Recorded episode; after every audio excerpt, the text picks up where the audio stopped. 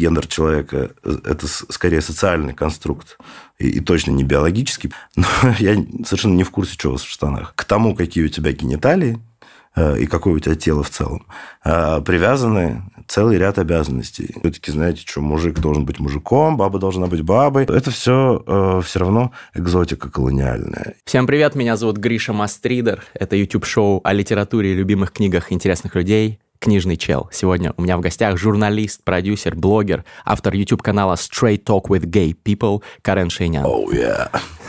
Привет.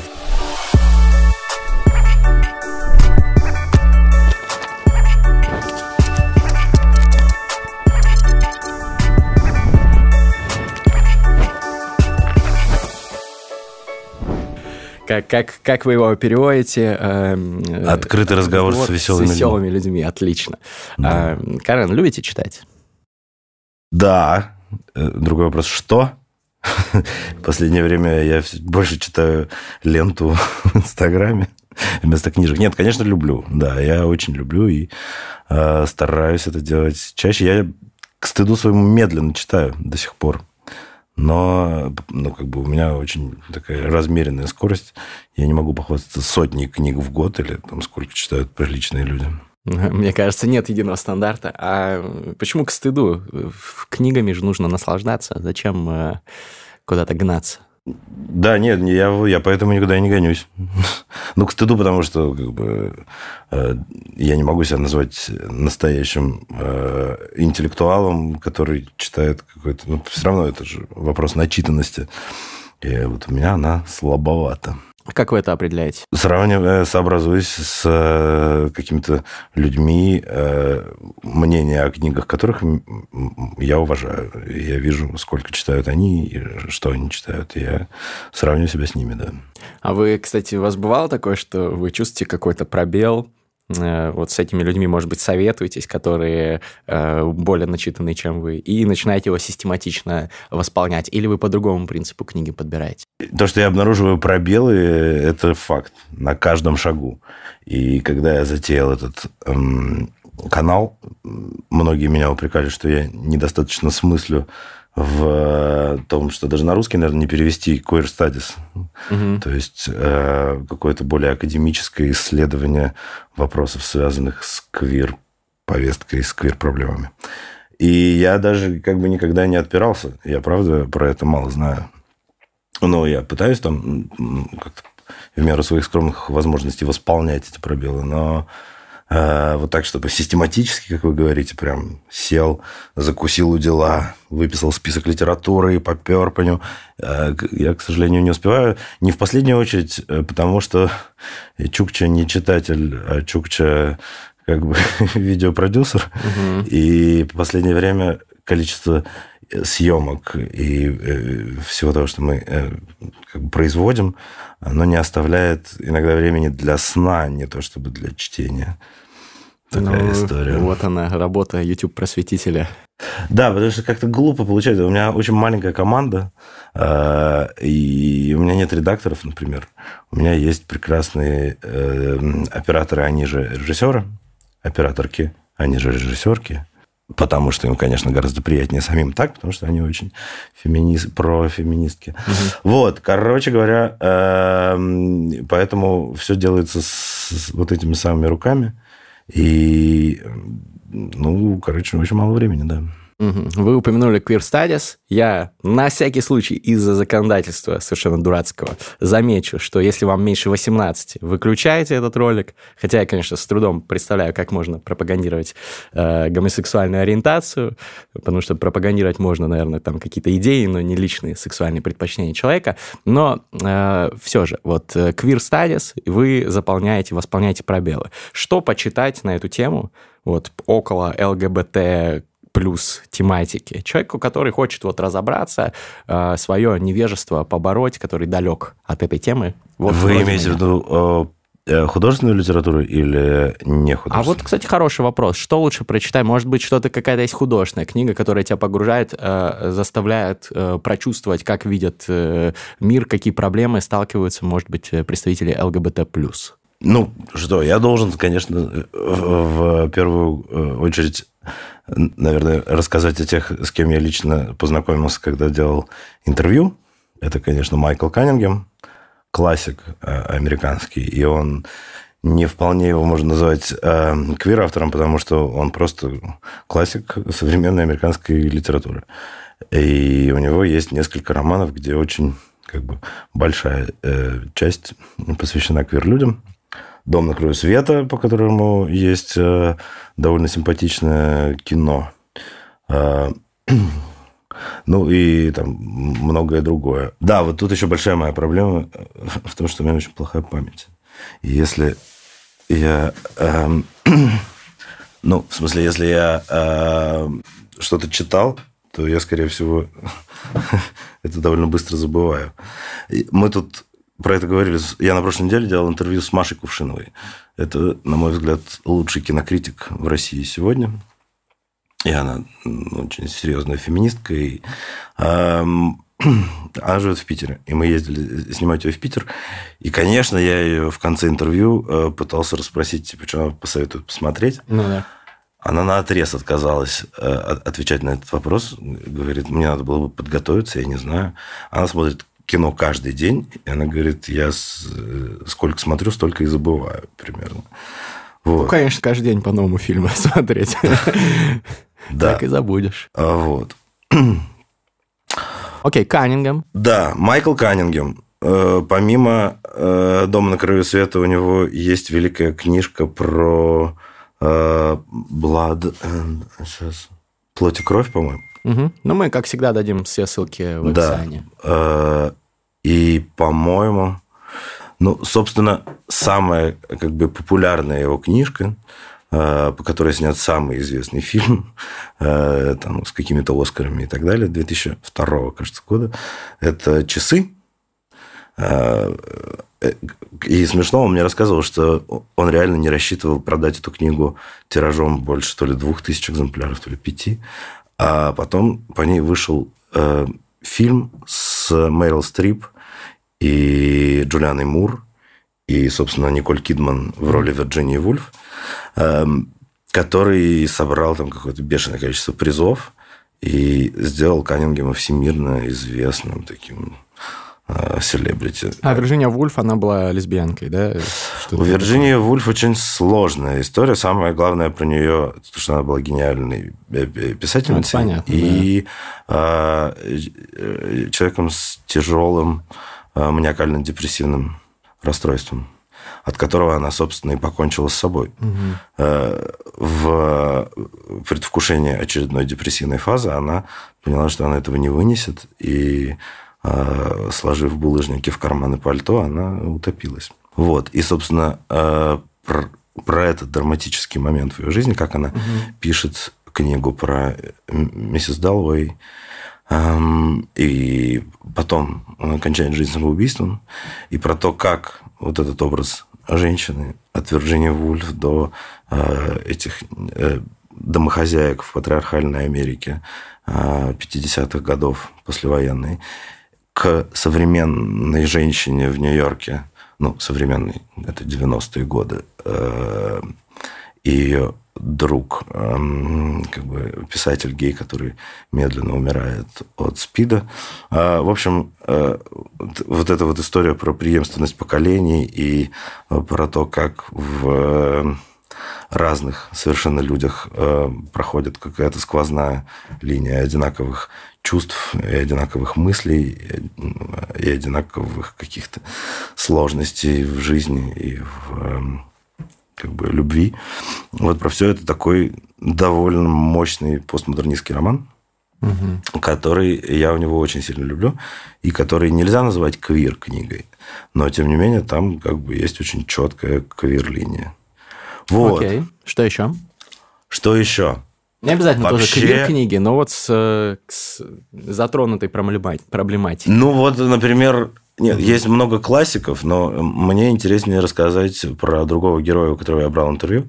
Это автор по имени Микита Франко, э, у которого в его типа 20 там что-то лет уже вышло две книжки, что является, разумеется, предметом зависти, что человек умеет по-настоящему писать, и ну, такая трудоспособность. Вот. И это очень живые и очень какие-то современные книжки про русскую жизнь не в Москве, а, а всегда это очевидно, как-то чувствуется, что эти люди живут в небольших городах, и как бы тем интереснее, как квир-персонажи погружены вот в такую реальность, далекую от э, Покровского бульвара, где мы сейчас сидим с вами. Угу. Действительно, очень далеко. Да, очень прикольно.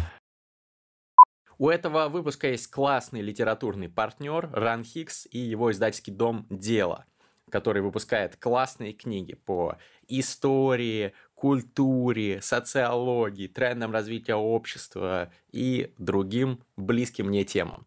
Особенно радует, что дело переводит много англоязычных книг мастридов. И вообще хорошо, что Ран Хикс, который готовит госслужащих и предпринимателей, занимается книгоизданием и печатает, издает много разных классных книг. Мне прислали пару книг от издательства, я обе их прочел, обе мне понравились, хотя в обеих я не везде согласен с авторами. Первая книга называется «Радикальные технологии устройство повседневной жизни, вот она.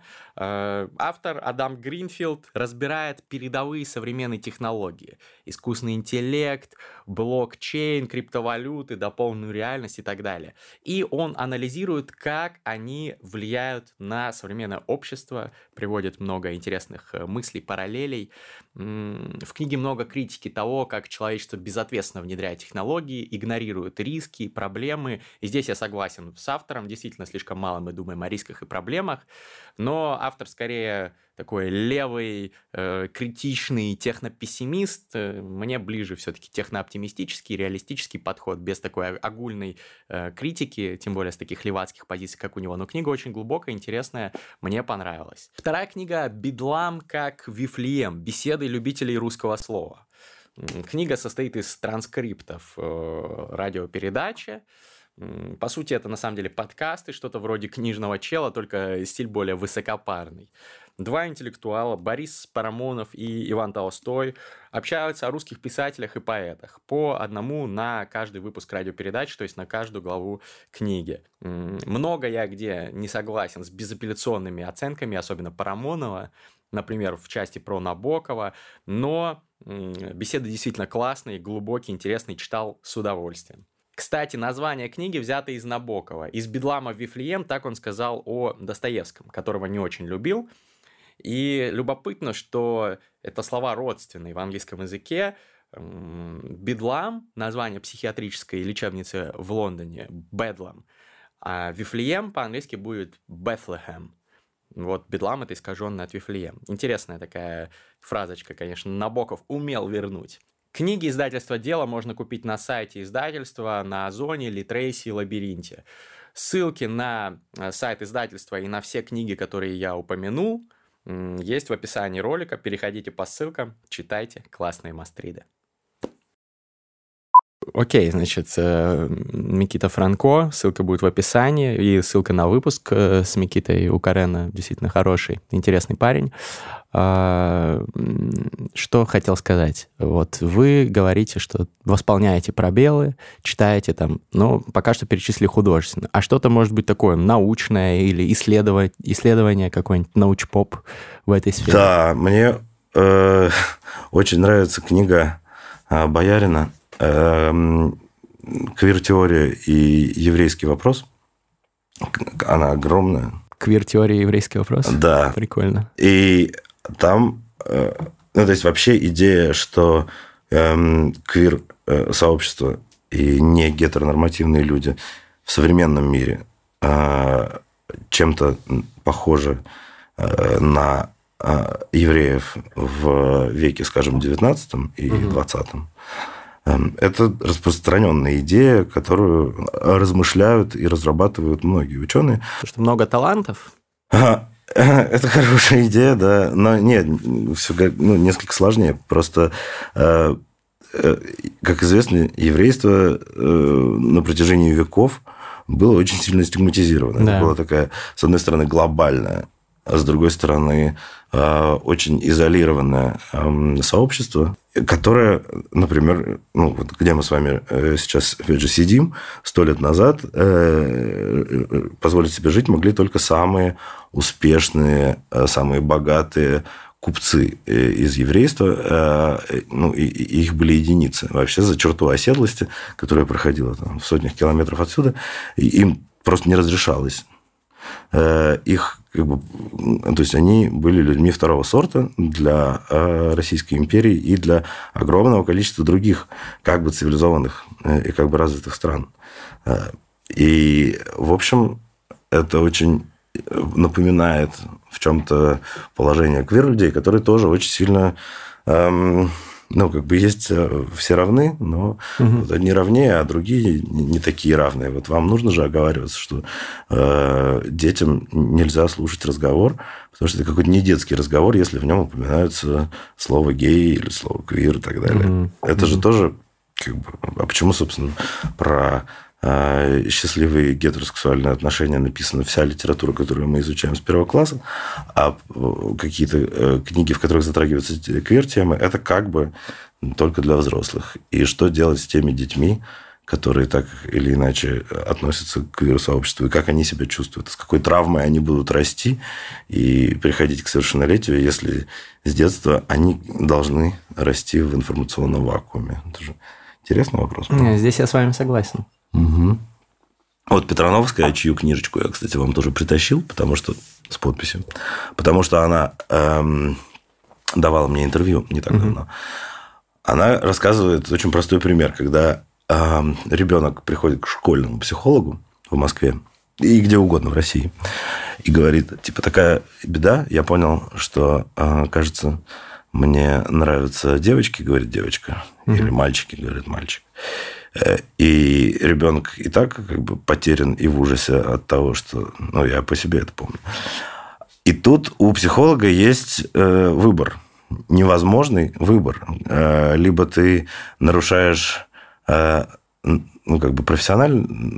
профессиональные законы, либо законы Российской Федерации. Либо законы Российской Федерации. Ты либо начинаешь поддерживать ребенка и объяснять ему, что с ним все в порядке. И тогда как бы теоретически ты подвергаешь э, всю свою как бы, карьеру и работу в этом э, учреждении э, большой опасности. Либо ты идешь против науки, совести, этики и всего остального, и начинаешь объяснять ребенку то, что от тебя требует объяснить ему закон о гей-пропаганде. А именно, что это неравнозначные и не одинаковые вещи, и что и, короче, дальше вот это вся ересь. Угу. Вот. Очень сложно. Э, и именно поэтому э, э, квир-сообщество сегодня есть некоторые аналогии, из которых можно делать разные там, интересные выводы. Вот. И про это, собственно, это огромная книга Боярина и его эм, коллег – которая называется «Квир-теория. Еврейский вопрос». Есть еще классная книжка на английском языке. И, кстати, кажется, я видел ее где-то, может быть, в гараже, в каком-то таком вот, угу. или в фаланстере. Э, я читал ее на английском. Э, это очень красочно иллюстрированная маленькая книжка, э, которая называется «Вопросом из gender fluid». Является ли гендер чем, не, чем текучим, да, и, и, и что такое mm гендер.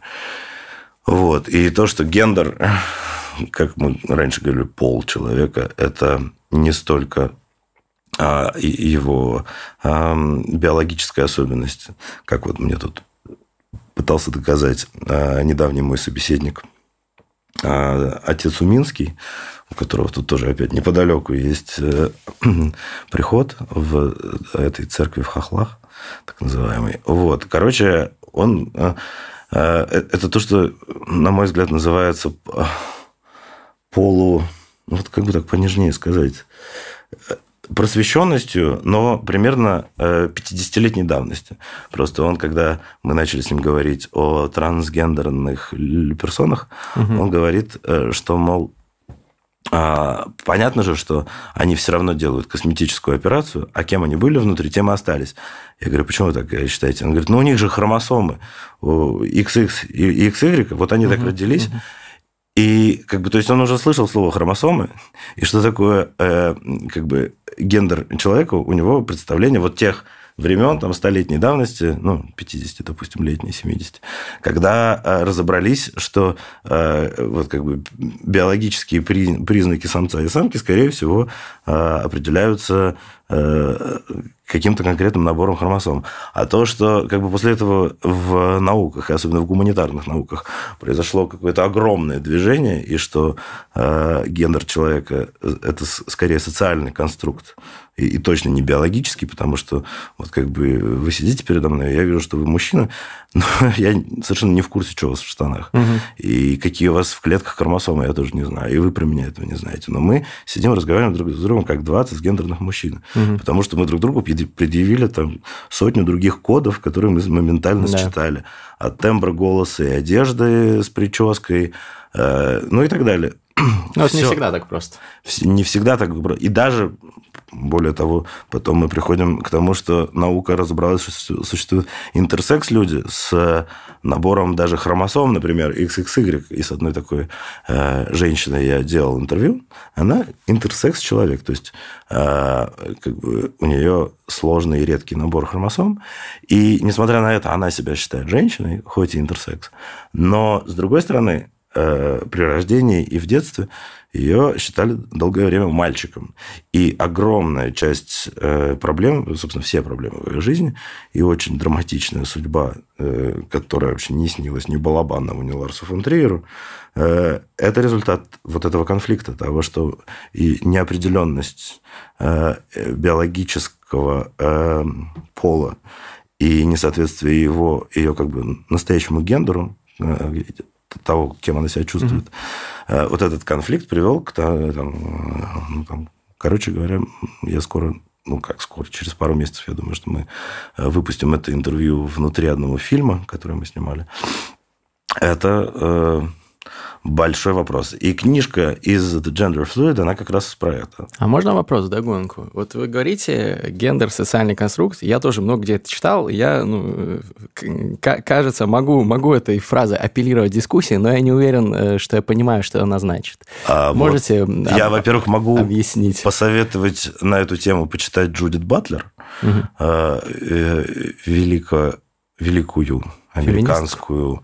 Она философ, а она философ, и у нее как бы на эту... Это, собственно, она, насколько мне известно, впервые сформулировала, что э, гендер – это то, э, что а, формируется не на уровне биологии, а э, на уровне общества. И твой гендер – это то, каким тебя как бы закодировала культура. Это некоторый культурный код, который, в свою очередь, ну, как бы он, с одной стороны, опирается на какую-то э, очевидно биологическую основу, но с другой стороны, э, что именно означает то, что ты мальчик или то, что ты девочка.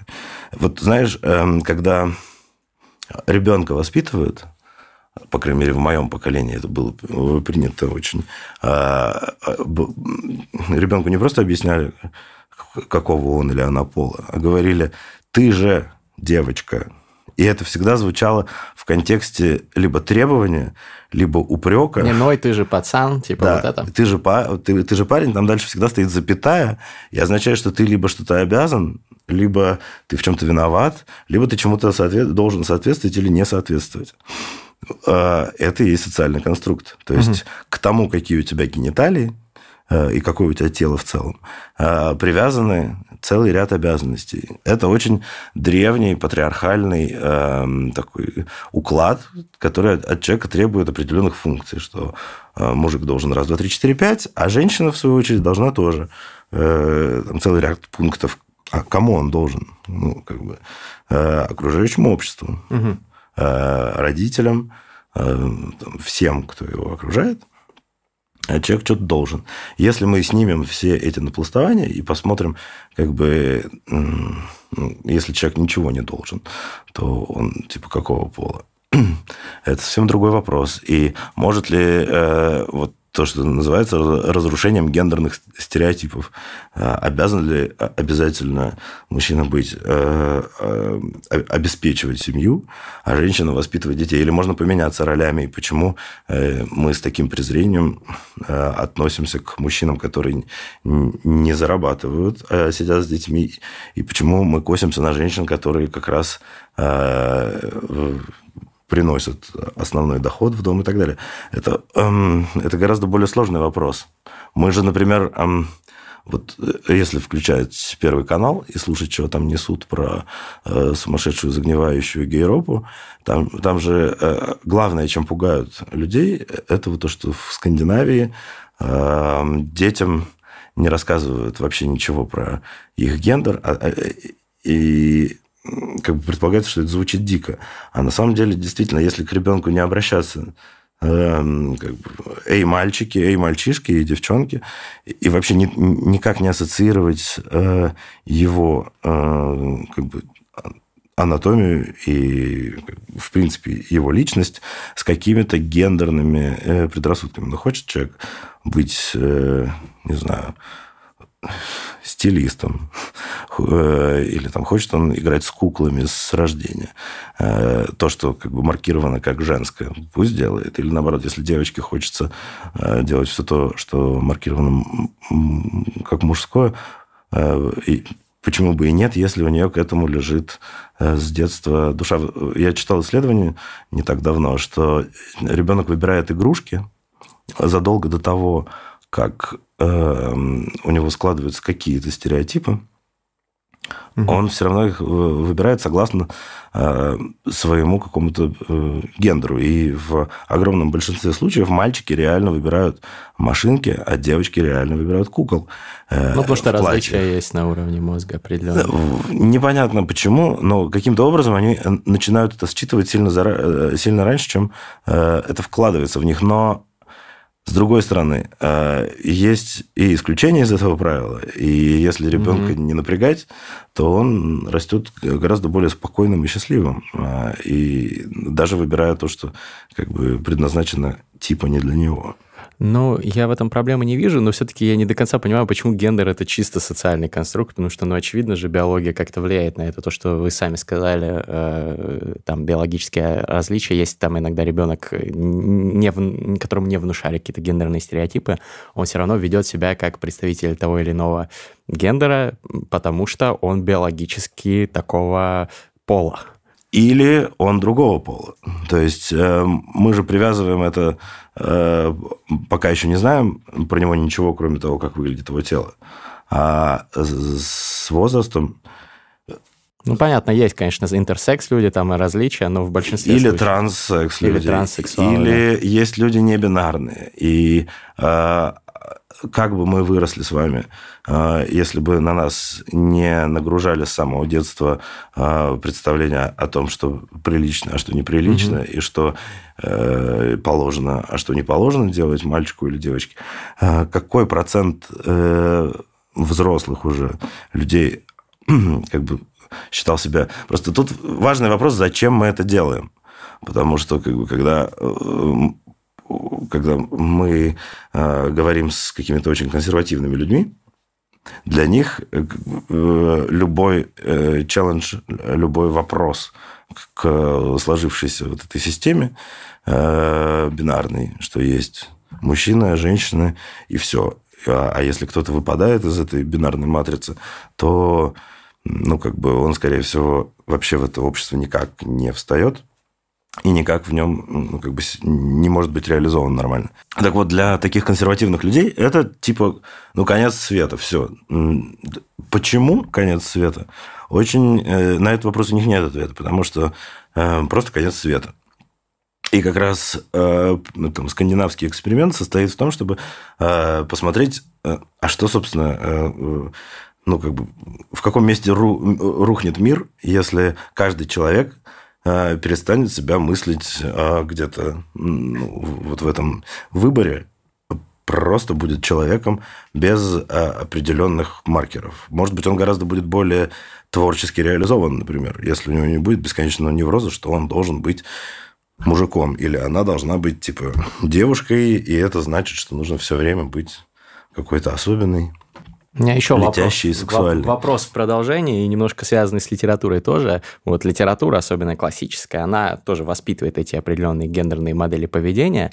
И в данном случае я вообще против гендерных стереотипов, но мне кажется, что зачастую русская классическая литература воспитывает прикольные гендерные стереотипы. Идеалы мужественности у мужчин, там, что ты защитник, что ты благородный там, и так далее. У женщин, у девушек, у девочек тоже идеалы э, того, э, там, э, какой там может быть нежной, милой, романтической э, э, девушка.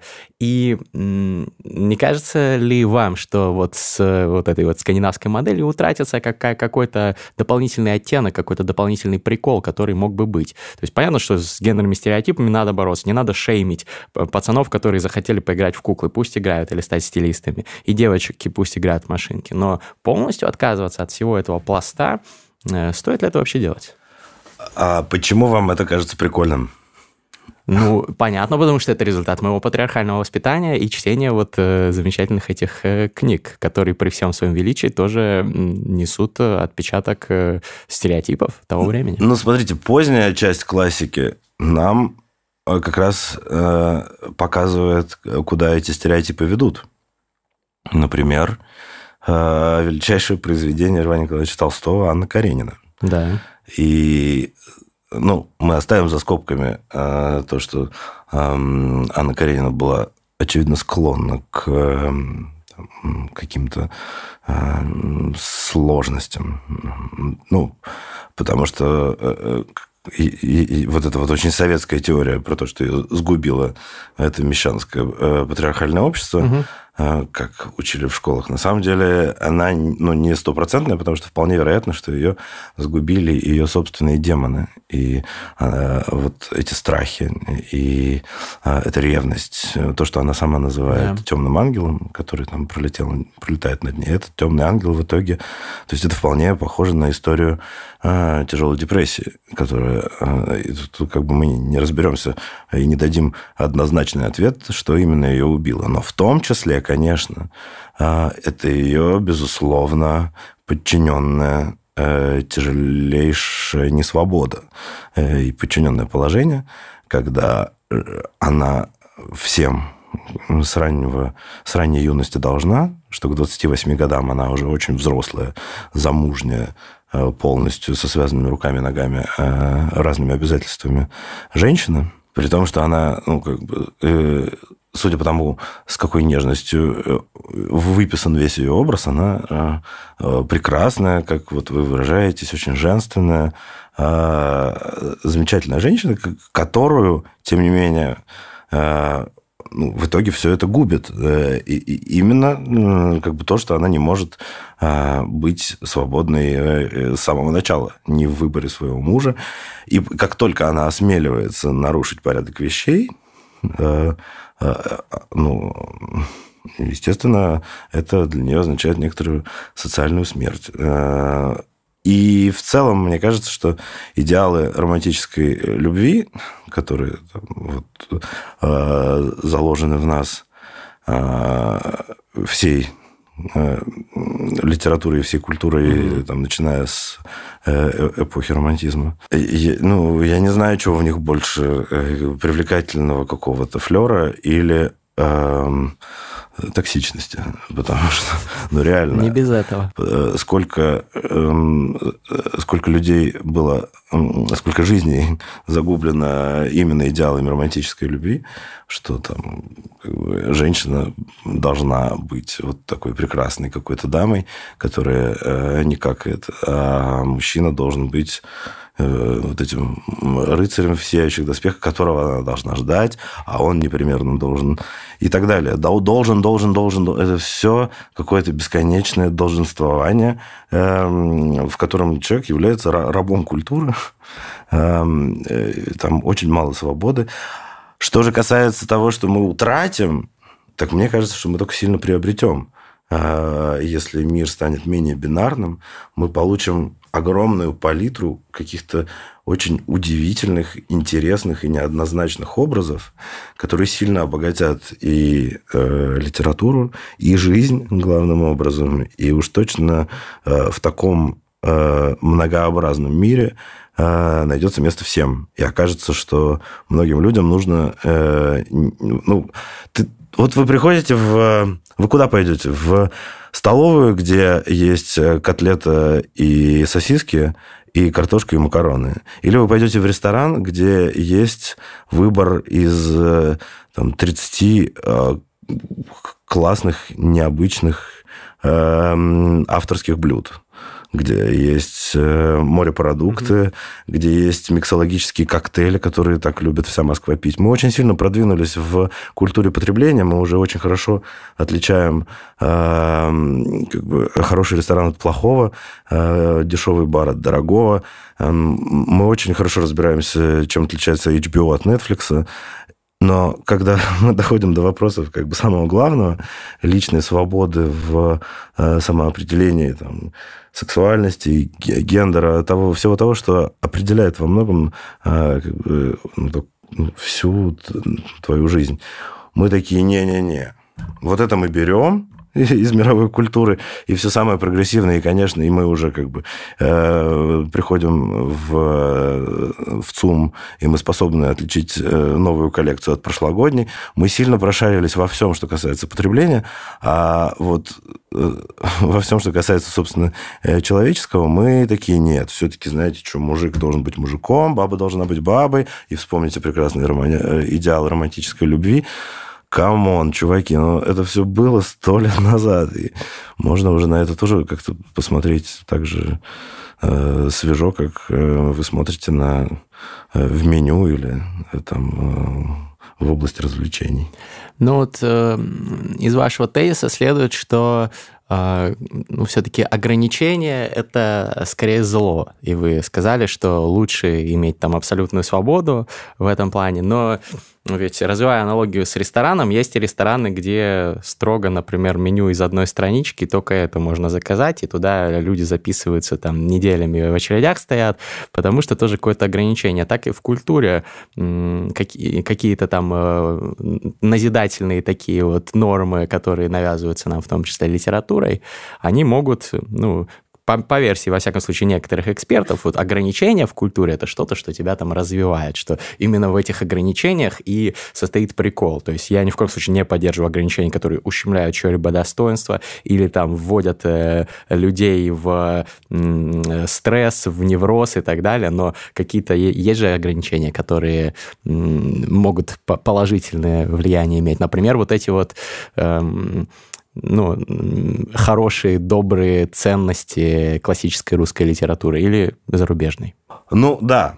Э, это две разные вещи. Э, метафора э, про рестораны не совсем уместно, потому что ресторан «Бургер и лобстер» в Лондоне и другие, которые там имеют три позиции, это как раз продукт перенасыщения предложением да, и когда потому что абсолютная есть... свобода пресыщает. Тебя. Нет, нет, нет. Э, когда просто есть э, несколько тысяч ресторанов mm-hmm. в городе, э, чтобы конкурировать за потребителя и за гостя, некоторые из них сужают свое меню до э, там, нескольких позиций, которые они там, типа э, оттачивают до совершенства. И если вы хотите бургер или если вы хотите лобстер, вы пойдете в лобстер бургер, потому что э, как бы, вот место, где их готовят просто идеально. И чтобы mm-hmm. отточить это, они отказались от всех остальных пунктов в меню. Э, это не имеет к нам никакого отношения, потому что ты в любой момент вышел из этого ресторана и пошел в любой другой, а их там тысяча.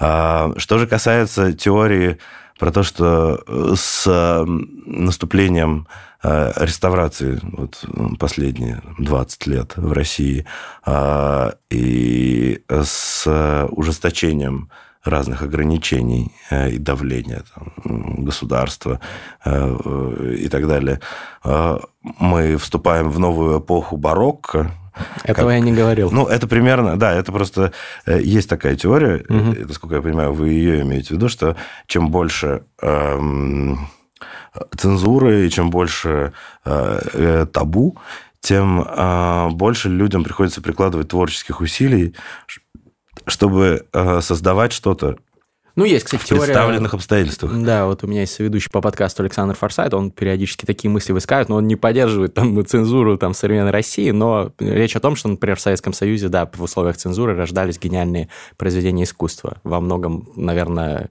потому что она существовала. Ну, Вопреки. А, фиг знает. И, то есть, безусловно, а художнику, писателю, вообще мастеру приходится сильно а, очень сильно э, напрягаться, и э, в представленных обстоятельствах э, он создает действительно что-то выдающееся, но это, мне кажется, ошибка выжившего. Угу. И если в если в обществе или там, в отдельно взятом государстве огромное количество ограничений, то действительно какие-то единичные гении смогут а из этого э, в представленных обстоятельствах создать что-то совершенно новое и, не знаю, там, феномен советского, советской мультипликации, когда мультики стали а, свободой, э, такой, таким пространством да. свободы, где можно было э, все вплоть до политической сатиры. Э, и вот эти все подмигивания, которые там были, эм, которые были понятны родителям этих детей, смотревших эти мультики, а детям было просто весело, потому что там отличные песни и отличная анимация. Э, это все прекрасно, да, но э, вы понимаете, да, что в советские времена эм, выдающихся произведений в литературе, кинематографе, Э, и музыки были созданы ну, там, единицы, тогда как... Э, ну, это вы совсем уж загнули. Было много? Ну, а, много-немного, а в мировой как бы, интеллектуальный клуб Россия не принята до сих пор. Угу. И как бы как там Э, не, ну были исключения, там, Тарковский условный, но в целом, да, да я с вами Тарковский, согласен. вот он как бы очень хотел, чтобы Россию приняли в э, этот самый интеллектуальный клуб, но как бы его отдельно взятого приняли, а Россию до сих пор, Россия все равно, это, и вот про это мы как раз говорили с Кувшиновой, э, что это все все равно экзотика колониальная. И, к сожалению, пока что Э, и до сих пор э, в мире, там, в современном искусстве есть какой-то диалог между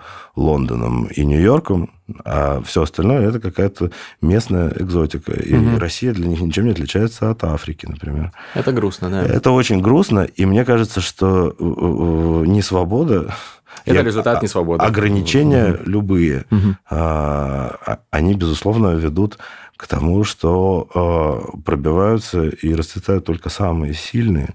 А это не, ну, как бы э, рынок гениальности, он очень маленький. Э, мы, ты, мы, ты не можешь говорить про э, индустрию. А индустрия, конечно, в, в этих ограничениях, она очень сильно страдает. И, и она не может развиваться так, как она развивается там, где этих ограничений нету.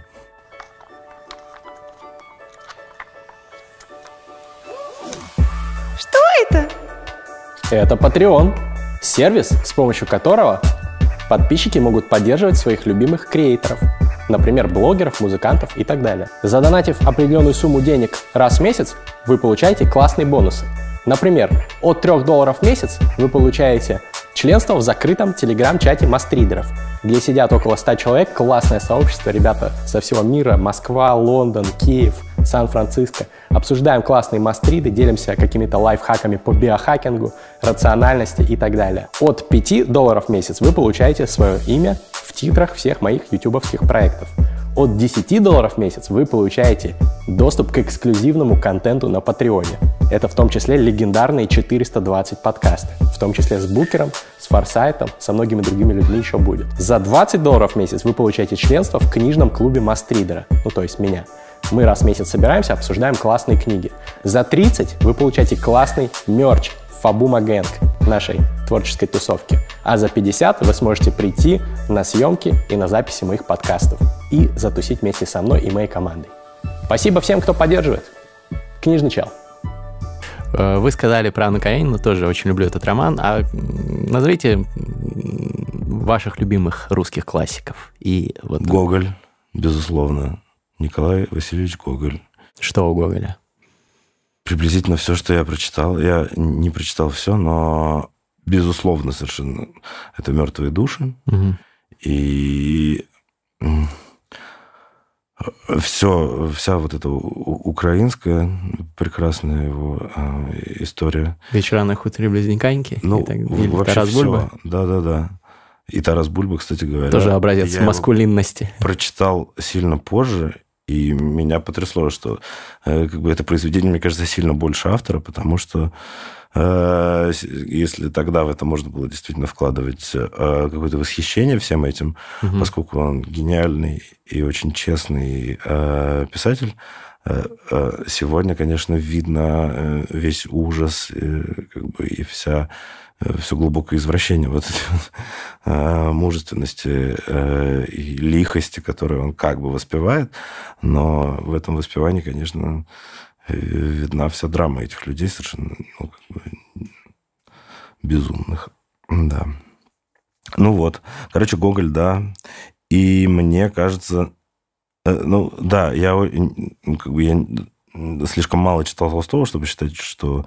Э, но все, что я у него читал, и в том числе Анна, Анна Каренина, и «Война и мир», и «Воскресенье». Короче, мне очень нравится Толстой. А, автор, которого я сильно недооценивал, это Некрасов. Mm. И, и э, чем старше я становлюсь, тем как-то больше, мне кажется, там э, ну, короче говоря, э, вот Некрасов это тот пробел, который мне хочется восполнить, потому что э, те несколько вещей, которые я читал, уже взрослым человеком на меня производили впечатление. А, а что у Некрасова, например, вас впечатлило? Не самая распространенная рекомендация, скажем так, сегодня. Скажи, да. Мне очень понравилось Кому на Руси жить хорошо, но если я про это буду говорить, мне кажется, это будет такой странный тезис. Почему? Ну, потому что... Ну, ну во-первых, потому что это такая зубодробительная школьная программа, на самом деле. А, а во-вторых, а, потому что это очень такой печальный, тяжелый образ России, который... Ну, я все время выступаю за то, что он там безнадежный, понимаешь? И угу. мне кажется, что говорить о том, как безнадежно, это очень дурной тон. И я все, все время хочу как раз думать и говорить про то, что у нас довольно много надежды и а, с каким-то оптимизмом смотреть на современность и будущее. Иначе бы я, конечно, не делал все, что я делаю. Вот. А, поэтому, может, мы просто вырежем к черту. Нет, нет, нет, это было отлично. Ну, очень, очень показательно, ну, мне кажется, рассуждение. Okay. Почему бы не оставить? Что-нибудь еще? Из русской классики? Угу. Блин. Ну, я... Или из нерусской? Подожди, я вообще не понимаю, как говорить про классику, э, если э, не быть банальным. Ну, в смысле, э, классика, она на то и классика. Ох-ох-ох. Ну, к сожалению, сегодня уже а, она не такая банальная для многих. Для многих уже не является частью необходимого минимума. Да. Я не знаю, может быть, Некрасов у меня еще всплыл, потому что я тут недавно посмотрел э, великий спектакль Крымова. Мне кажется, лучший из спектаклей Крымова, который называется «Муму». Про ты не, не видел? Да. Ой, это в Театре нации идет, это очень мощно. Он смешной и пронзительный. И, и там как раз про такие торжественные похороны всей э, приблизительно русской культуры э, и, в частности, литературы. Ну, Муму по Тургеневу, я так понимаю, да? да? Но э, просто вайп похожий. Да. И вот эта история там, конечно, не Муму, а, а ну, натурально вся эта большая штука. Окей, а что-нибудь, может быть, из современных авторов? Что вы читаете? Кто ваш Послед... фаворит? Да, последнее время я очень мало читаю художественную литературу, и в основном я читаю нон-фикшн. Э, и из последнего, э, то, что я прочитал как раз э, подряд все три книжки, вышедшие на русском, это был Юваль Харари. Угу. «Сапиенс Деус». Да, и «21 урок для 21 века». Это, ну, мне очень нравится то, как бойко он говорит. Я сильно не согласен э, со многими вещами про будущее. Э, ну, футурология вообще такая неблагодарная история. А с чем не согласны, например? Ну, э, про его идеи, как искусственный интеллект будет вытеснять человека в самых разных сферах. Мне кажется, конечно... Вы в это не верите или вы этого не хотите? Э, не согласны в каком плане? Ну, мне просто кажется, что человека так быстро вытеснить э, как бы э, из всех сфер, о которых он говорит, будет ну, довольно сложно. И там, условно, то, что алгоритмы будут писать за людей книги, и то, что а, а, алгоритмы, с помощью алгоритмов мы сможем э, переверстывать э, кино, и э, там не понадобятся люди, которые будут снимать фильмы. Я не уверен за точность цитаты, но, короче говоря, вот такое глубокое замещение людей машинами, мне кажется, об этом говорить сильно преждевременно, и я думаю, что, учитывая то, в каком состоянии находится экология, э, мы можем запросто ну, не дотянуть до этих времен. Ну, это да. Но вы видели тексты, которые пишет GPT-3, нейросеть, вот самая передовая? Там же реально, ну, можно 90% современных, э, некачественных, во всяком случае, книг заменить, и никто не заметит. Да, но смысл-то она не умеет туда вкладывать, она же умеет только подражать форме. Ну, она же не, не понимает, о чем она пишет. А может быть, мы все, даже великие писатели, тоже, по сути, закладываем смыслы, подражая форме. Тоже наш мозг как нейросеть. А, это интересная мысль, но, ну, как бы все равно э, ты, ты имеешь в виду, что можно не а, ну, писать вообще не думая о смысле, а каждый вложит свой смысл сам туда? Ну, это первое, да, там «Смерть автора», Ролан Барт и так далее. Но я еще про то, что, по сути, любое произведение, там, ну, в частности, художественной литературы, а, это тоже, по сути, там, условная нейросетка, которая у тебя в мозгу написала, выдала какой-то плод многолетнего обучения, информации, которая бомбардировала ее на протяжении многих многих лет, и что-то там из этого синтезировано, и это все где-то было уже, по сути. Просто это новая компоновка старых смыслов, потому что в литературе, по сути, есть там 7 или 9 или 13 сюжетов, которые везде переходят. Ну,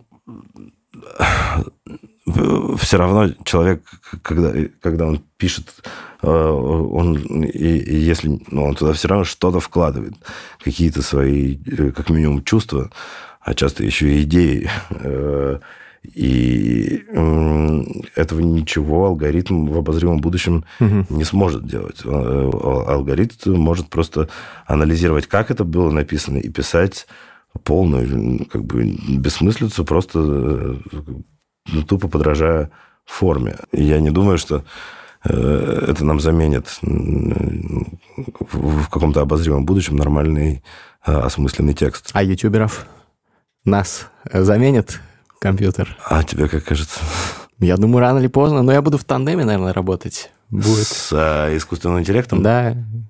Симпатичная какая-нибудь э, э робот-соведущая. Вот. А. Через лет 5-7.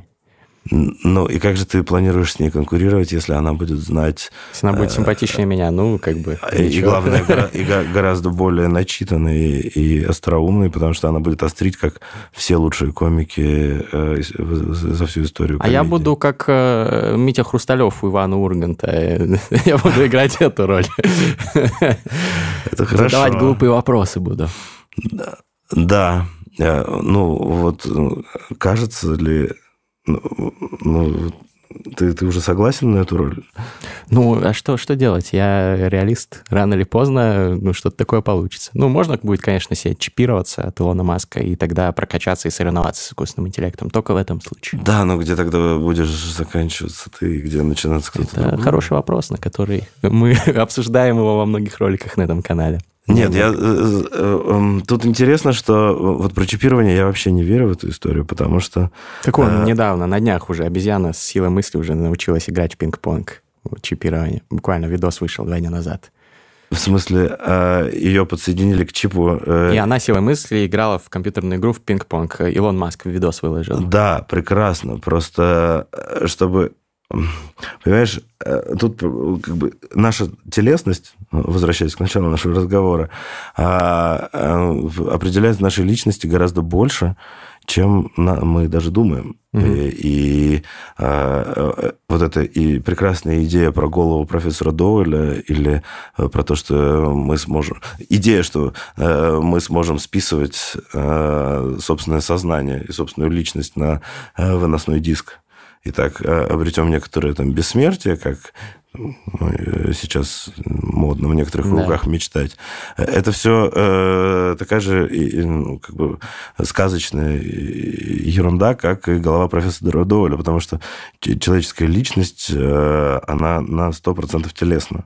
И какая часть нас Э, возможно без нашего тела, ну, практически никакая, потому что э, не только потому, что мы чувствуем и там, обрабатываем информацию своим телом, но наше понимание, что такое я, оно гораздо более телесно, э, чем это. Мы думаем, что где-то у нас внутри есть какой-то волшебный голос, и это вот наша личность, душа или что-то, а на самом деле это все так или иначе проявление тела которое должно быть свободным. Ну, здесь нет единого сейчас подхода у нейроученых, я бы поспорил, но я всех интересующихся отошлю к своим роликам э, как раз на тему трансгуманизма, цифрового бессмертия и так далее. Ссылки будут в описании.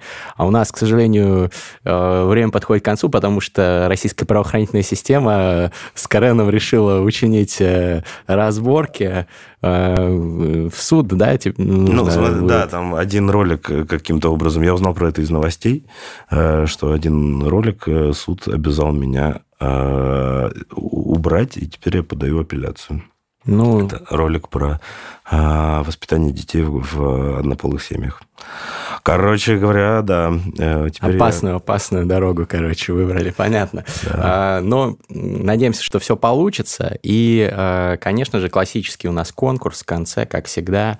Вот у нас есть две книги, которые Карен принес, и а, подписанные авторами, между прочим, Людмила Петрановская «Селф-мама», лайфхаки для работающей мамы, и Микита Франко «Дни нашей жизни», тот самый квир-роман. С подписями авторов эти книги достанутся победителям победителем этого конкурса условия такие. Первый, первая книга, э, значит, книга Франко, достанется автору лучшего комментария под этим роликом на YouTube. Нужно написать комментарий про моего сегодняшнего гостя. Как он вам из рубрики «Лайк Бунин», классической, знаете, вот коротко, э, как Бунин умел приложить словцом кого-то. Вот и вы коротко напишите про Карена. Как он вам Э, можно хвалебно, можно критично, можно остроумно. Э, я читаю все комментарии, выберу автора лучшего из них. Единственное, нужно еще подписаться обязательно на меня в Инстаграме, ссылка будет в описании, и оставить свой ник в Инстаграме в этом комментарии, чтобы с вами можно было связаться.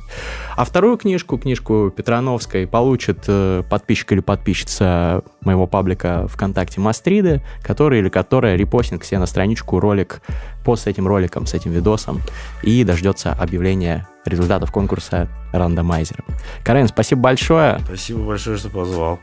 Прости за сумбурность мыслей. Подписывайтесь на канал Карена Straight Talk with Gay People. Подписывайтесь на книжный чел. Увидимся на следующей неделе. Make reading great again. Пока-пока.